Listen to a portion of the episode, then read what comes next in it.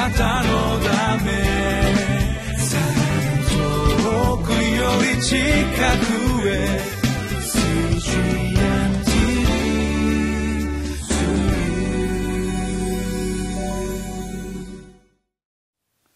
皆さんこんにちは。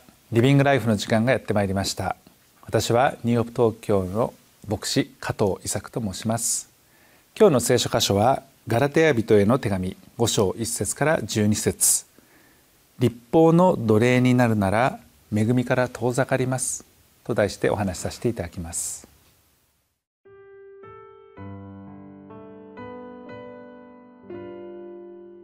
ガラテヤ人への手紙5章。1節から12節。キリストは自由を得させるために私たちを解放してくださいました。ですからあなた方はしっかり立ってまたと奴隷のくびきを負わせられないようにしなさい。よく聞いてください。このパウロがあなた方に言います。もしあなた方が割礼を受けるなら、キリストはあなた方にとって何の益もないのです。割礼を受けるすべての人に私は再び証しします。その人は立法の全体を行う義務があります。立法によって義と認められようとしているあなた方は、キリストから離れ、恵みから落ちてしまったのです。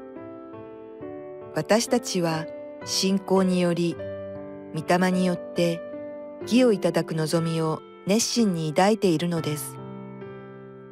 キリストイエスにあっては、割礼を受ける受けないは大事なことではなく、愛によって働く信仰だけが大事なのです。あなた方はよく走っていたのに、誰があなた方を妨げて真理に従わなくさせたのですか？そのような勧めは、あなた方を召してくださった方から出たものではありません。わずかのパンダネが、こねた粉の全体を発酵させるのです。私は主にあって、あなた方が少しも違った考えを持っていないと確信しています。しかし、あなた方をかき乱す者は、誰であろうと裁きを受けるのです。兄弟たち、もし私が今でも割礼を述べ伝えているなら、どうして今なお迫害を受けることがありましょう。それなら十字架のつまずきは取り除かれているはずです。あなた方をかき乱す者どもは、いっそのこと切り取ってしまう方が良いのです。この箇所でパウロは立法の奴隷にならないように気をつけなさいというふうに言っています奴隷となってしまうということはですね不自由さの中に置かれてしまうということですでも真の自由というものは戦って得るものではなくて贈り物として与えられるものだというふうに言うことができますね。キリストの十字架について考えるときに私たちはこの立法から解放されてそして自由にされたということを知ることができます。解放されるということは束縛の中にいたまたは区引きを負わせられていた。一節の中でパウロはキリストは自由を得させるために私たちを解放してくださいました。ですからあなた方はしっかり立ってまたと奴隷の区引きを負わせられないようにしなさい。負わせられないように気をつけなさいというふうに注意を促しています。この立法の奴隷というものは私たちがこの立法を守ることによって必死に守ることによって義と認められようとすることですね。義と認められようとしようとするんですけども義と認められることはできないのでその本当に悶々とした奴隷のように不自由の中に入れられてしまう。それがまさにこの奴隷の区引きを負わせられた状態です。具体的に何かというと割礼を受けなさいと言われたことをですねユダヤ人の人々は必死に守ってやろうとしていました。また儀式的な清めそれを必死に行うことによって義と認められようとしました。でもそこには救いはなかったわけです。2節でパウロはよく聞いてください。このパウロがあなた方に言います。もしあなたが割礼を受けるならキリストはあなた方にとって何の益もないのです。割礼によって義と認められまたは正しいものとされ神の子供とされるというふうに信じて生きるならばあのキリストがしたことは何の益もなかった。あれは結局十字架というものは無駄だったってことになってしまいますよ。というふうにパウロはここで人々に伝えられて伝えています。キリストの贖い。この贖いによって私たちは自由にされたわけですね。割礼を受ける全ての人。まあここの箇所では立法を守るユダヤ教徒になる。そのようにあなたが願うならば私は再び明かしします。あなた方に言います。その人は立法全体を行う義務があります。もし割礼を受けてそのまま生きていこうとするならば与えられているあの立法全部をあなたは守りなさいと。その守らなければいけない。守る義務があるんだ。そうでなければ割礼をした意味がないと。いうことを言っていますね。ですから割礼だけ一部分だけをあなた方はやろうとして自分が正しくされたというふうに思い違いをしてはいけない。もし割礼によって義とされたいというふうに思うならばあの立法が言う全てのことをあなたは守らなければ本当の意味で義とされることはできない。じゃあ人間にそれができたでしょうか？誰一人として立法によって義とされることはなかったわけです。なぜなら私たちはキリストが私たちを義と認めてくださるこのことなしに義と認められることはできないわけです。罪が許されることはないわけです。罪の束縛や苦しみから本当の意味で解放されることはありません。いつまでも奴隷状態にいるということをですね意味します。立法によって義と認められようとしているあなた方はキリストから離れ恵みから落ちてしまった。ああキリストの恵みがあるのにその恵みをなぜあなたはその中にとどまろうとしたり受けようとしないんですか？そこから落ちてしまってそれでいいんですか？自分の力で必死に義となろうとするような生き方をしてていいんですか？そうじゃないですよね。ということをパウルは必死にですねガラテヤのその、えー、ユダヤ主義え立法主義の人々から影響を受けてしまったクリスチャンの人々に訴えかけています。私たちは信仰により義と認められたんですよと。立法や行いによって私たちは義と認められたわけではありません。御霊によって肉によってではありません。義をいただく望みを熱心に抱いているのです。義とされる正しいものとされるためには私たちは御霊によって歩むしかないわけですね。また信仰によって歩むことしかできないわけです。キリストイエスにあっては割礼を受ける受けないは大事なことではありません。それは二次的なことです。どうでもいいことですと。ある意味そういうふうにパウロは言っています。むしろ愛によって働く信仰だけが大切なんですよ。信仰がありますか？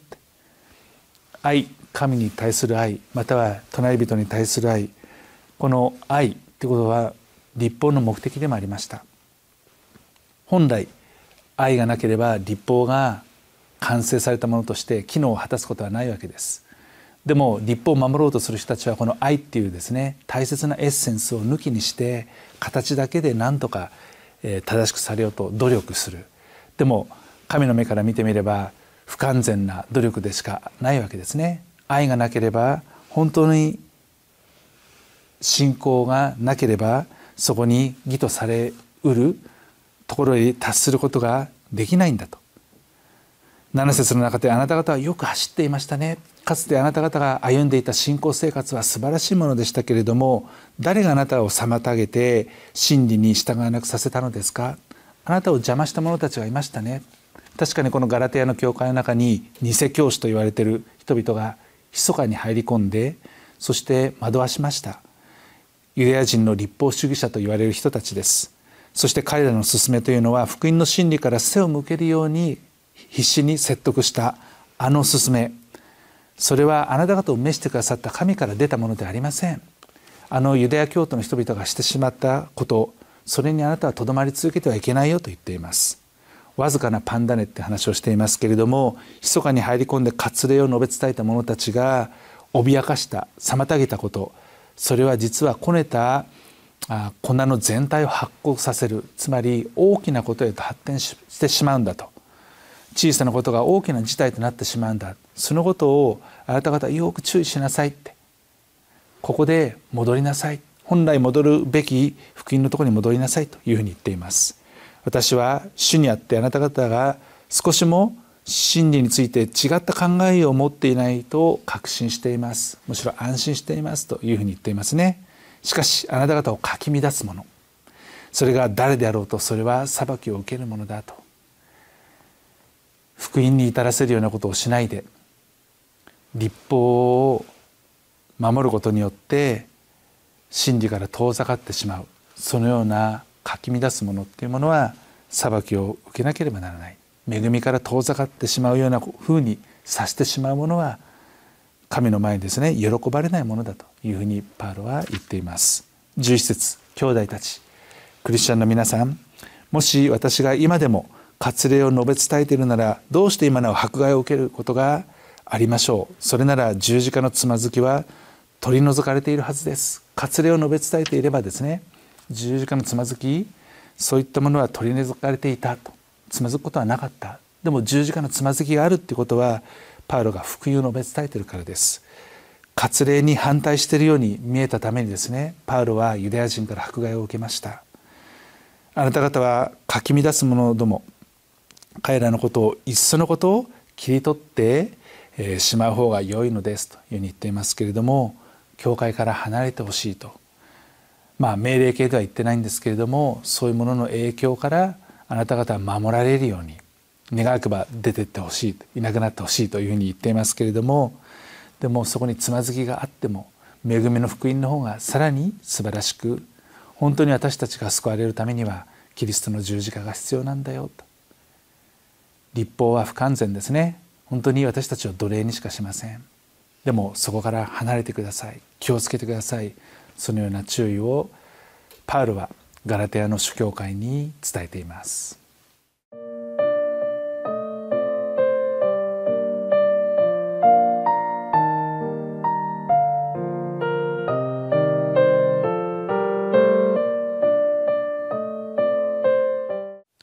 私たちの人生の中に問題が起きた時にその原因となるものをですね見極めることがなければ私たちは問題の解決に至ることはできません。このガラテヤの教会もですね必死に、えー、走っていたけれどもそこから離れてしまった。それに対する警告が今日はパウロを通してなされました。最後にお祈りしたいと思います。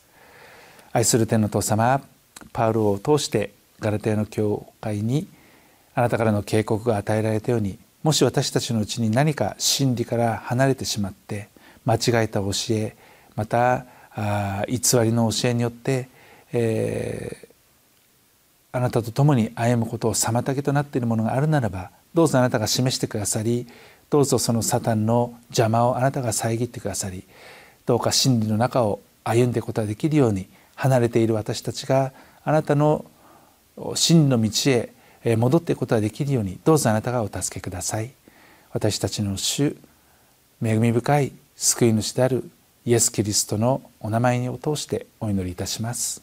アーメンあなたのため遠くより近く